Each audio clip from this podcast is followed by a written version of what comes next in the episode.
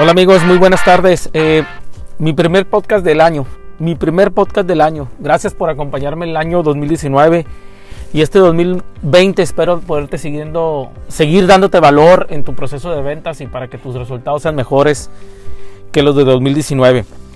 Eh, el primer podcast quiero hablar de algo que es súper importante para, para todos nosotros los que estamos constantemente tratando de crecer en nuestros negocios, en nuestro proceso de ventas, y es el desapego. Eh, este es un tema clave.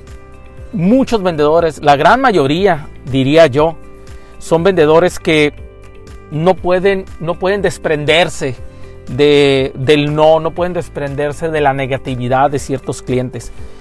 Y, y eso lo que pasa es porque los vendedores suelen personalizar todo. Es decir, cuando un cliente dice no quiero tu producto, no me interesa, eh, ahorita no es buen momento, eh, tu empresa no, me gusta tu producto, no me gusta tu empresa, etc. Muchos vendedores tienden a personalizar todo. Y, y eso es porque el vendedor no sabe tener un desapego en el proceso de ventas. Debemos de entender y tenerlo muy claro que los clientes pasan tiempo en madurar las decisiones pasan tiempo en madurar las decisiones.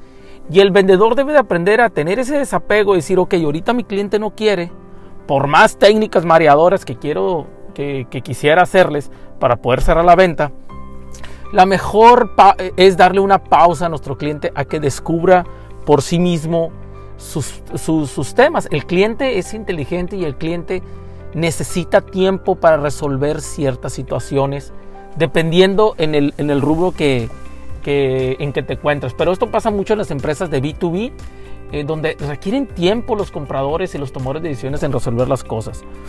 Y yo eso le digo a los vendedores, si tú ya recibiste un no, sé maduro, ser consciente y vete al otro comprador, vete a buscar otro tomador de decisiones, sigue avanzando, pero no pierdas el seguimiento con este vendedor. No debes de pasar mucho tiempo en la búsqueda de una respuesta emocional de por qué el cliente no quiso negociar contigo.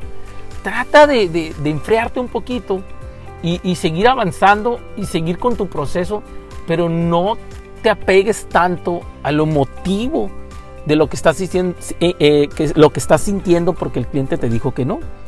Ese tiempo lo puedes invertir y tu energía lo puedes invertir en, invertir, perdón, en conocer más clientes, en hacer networking, en prospectar, etcétera. Los buenos vendedores no se apegan a la negación de un cliente. Buscan otro, buscan otro.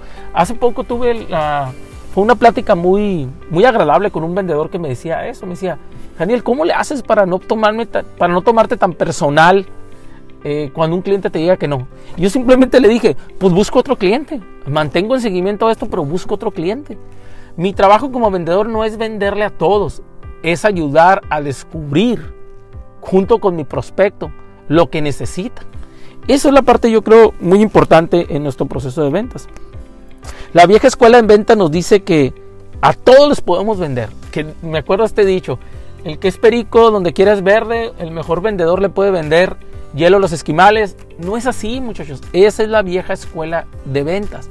Tú no puedes venderle a todos. Es más, no deberías venderle a todos, porque no todos tienen los problemas, no todos comparten las soluciones que tú vendes. Muchos, muchos clientes tienen otro tipo de problemas que por más que quieras tú ayudarle, no está dentro de tus posibilidades. Yo muchas veces cuando platico con, con prospectos míos y buscan una solución, yo soy muy claro con ellos y les digo, ¿sabes qué? Creo que tú y yo no vamos a poder hacer negocios juntos porque yo resuelvo este tipo de problemas y tu necesidad es de otro. Y créeme, hay muchas empresas, muchos compradores que me dicen, Daniel, pero oriéntanos. Y, y, y, busco ayudarlos, pero, pero cuando siento que no es mi, mi posición, le doy una recomendación con alguien. Eso es ser buen vendedor. Un buen vendedor tiende, tiende a ayudar a sus vendedores, tiende a ayudar a sus compradores, aunque ellos sean los que no entregan las soluciones. No todos están listos, no todos los compradores están listos eh, o no es el momento para que te compren tu solución, aunque la estén necesitando. Muchos vendedores, muchos compradores realmente necesitan más tiempo que otros en tomar decisiones. Tú como vendedor profesional debes, debes darles espacio a los compradores. No los presiones, no los abrumes. ¿Ok? Eh, muchos vendedores dicen, dicen, eh, eh, dicen constantemente que que presionando más a los clientes van a, resolver sus problemas. No debes de presionar tanto a los clientes. Si, si tú necesitas presionar mucho a un cliente para que te resuelva la toma de decisiones, realmente ese cliente ahorita no está listo. Debes de darle más espacio. Miren, eh, muchos vendedores también me comentan eso. Es genial si el comprador no quisiera nuestro servicio, simplemente que me diga que no. Y yo les comento esto, no todos los clientes tienen la educación o no todos los prospectos tienen la educación que tú te gustaría que tuviera. No todos te van a decir, no es buen momento ahorita, dame oportunidad. Simplemente no contestan. Pero tú no estás para darles valores a tus clientes, educarlo en valores para que te contesten o no te contesten. El cliente no tiene ninguna obligación de contestarte, pero tú sí tienes, tú tienes la obligación de mantenerte visible en un seguimiento estratégico, que ya mucho he hablado de seguimientos estratégicos. Si no, te recomiendo que adquieras mi, mi producto en, mi página de internet donde en la estrategia de prospección invertimos mucho tiempo en el seguimiento. Tenemos que dar un seguimiento estratégico para cuando el cliente esté listo, yo estar ahí presente. Eh, si logras desarrollar un, no apego, es decir, no ponerte tan emocional cuando un cliente te rechaza, vas a estar con más energía y mejores condiciones para buscar otro prospecto. Un vendedor se le nota cuando su ánimo está bajo, se le nota constantemente.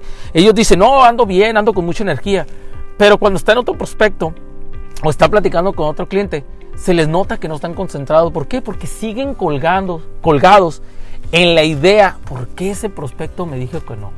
Y nos apegamos, nos, realmente tenemos la intención de querer cerrar todos los negocios.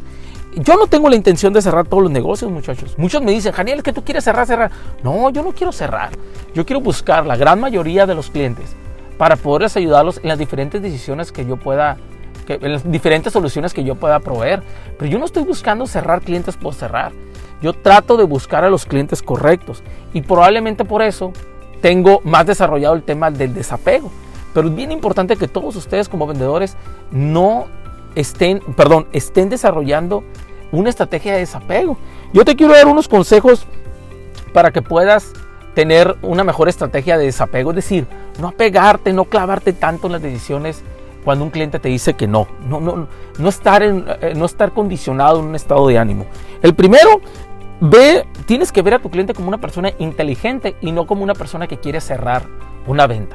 El momento que tú quieres cerrarle una venta a tu cliente o un prospecto, ese cliente inmediatamente va a poner una barrera en ti y va a sentir que no lo estás tratando de manera inteligente. No hagas eso. Segundo punto, ten en mente que necesitas varias citas con tu prospecto cliente para, para poderle transmitir una solución.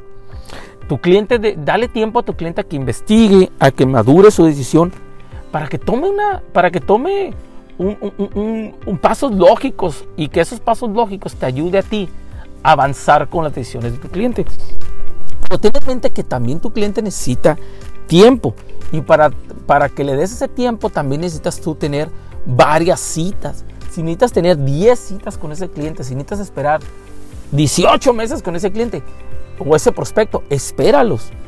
Ten tiempo. Yo, yo tengo clientes que hemos cambiado mucho esa postura donde me dicen, Janiel, si el vendedor no puede cerrar a este cliente en 20 días, se lo quitamos al vendedor. Y yo les digo, no es necesariamente lo correcto, porque el mundo de ahorita, muchos compradores necesitan tiempo y quitarles un vendedor, eh, quitarle ese cliente al vendedor, probablemente estemos dañando el proceso de ventas. Obviamente esto depende de muchas empresas, pero ten cuidado con eso. Hay vendedores que hay compradores que necesitan tiempo. Número 3, ten la intención correcta cuando buscas a tus clientes. Si tu intención es venderles ya, lo único que vas a hacer es ponerte una barrera y te vas a poner una posición donde el cliente prácticamente ya no te va a querer ver más. Tú ten la tranquilidad de buscar al cliente para ayudarlo ten la tranquilidad de buscar tu cliente para ayudarlo a descubrir lo que necesita y probablemente lo que necesita no, no, necesariamente debe resolverse ahorita. Se puede resolver en tres meses, cuatro meses, cinco meses o seis meses. Muchos, algunos colegas míos, eh, les platiqué de una situación que tuve con un cliente eh, y les comenté esto, le dije, ¿sabes que cierto cliente, obviamente no dije el nombre, decidí detener el proceso de consultoría porque el cliente no tenía bien maduro cierta parte del proceso comercial que yo necesitaba que estuviera maduro para poder entrar. Y, le dije a mi cliente, ¿sabes qué? Hay que esperar a madurar este tema para yo poder entrar. Yo pediría que hiciéramos un stop y avanzáramos. El cliente me agradeció, estuvo de acuerdo conmigo y créeme que empecé a tener una otra, otra postura con mi cliente. Mi cliente ya me empezó a ver de manera diferente. Tardamos alrededor de 3, 4 meses. El cliente me volvió a buscar y seguimos en el proceso de trabajo con ellos. Y cuando yo le platiqué eso, un colega mío muy profesional dijo, no, Janel, te hubieras esperado. Te hubieras esperado estar con ellos porque pusiste en riesgo la consultoría. Y yo estoy en total en desacuerdo con eso. Creo yo que me fortaleció como consultor de ventas el decirle a mi cliente que ahorita no era buen momento para continuar la consultoría. Que mejor resolviéramos estos puntos para yo poder avanzar. Eso es lo que hicimos y ahorita tengo una relación muy estrecha con este cliente. Es bien importante tener la intención correcta, a eso me refiero. Mi intención como, como vendedor o como persona de negocio que trato de meterlo en mi proceso de venta es no vender, sino ayudarle a mi cliente a descubrir su problema para yo poder solucionarlo de manera permanente.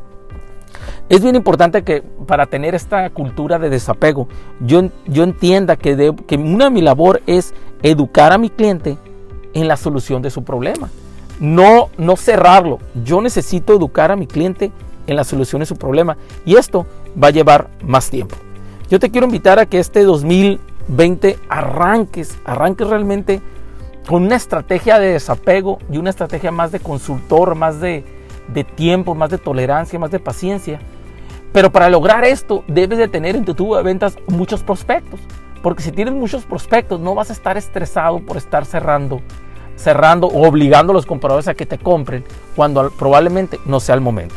Muchas gracias muchachos. Te deseo un excelente 2020. Sígueme en mis redes sociales, por favor. Consulta mi página de internet, janielmaldonado.com y hazme saber si quieres que platique de algún tema en especial. Muchas gracias. Un abrazo fuerte.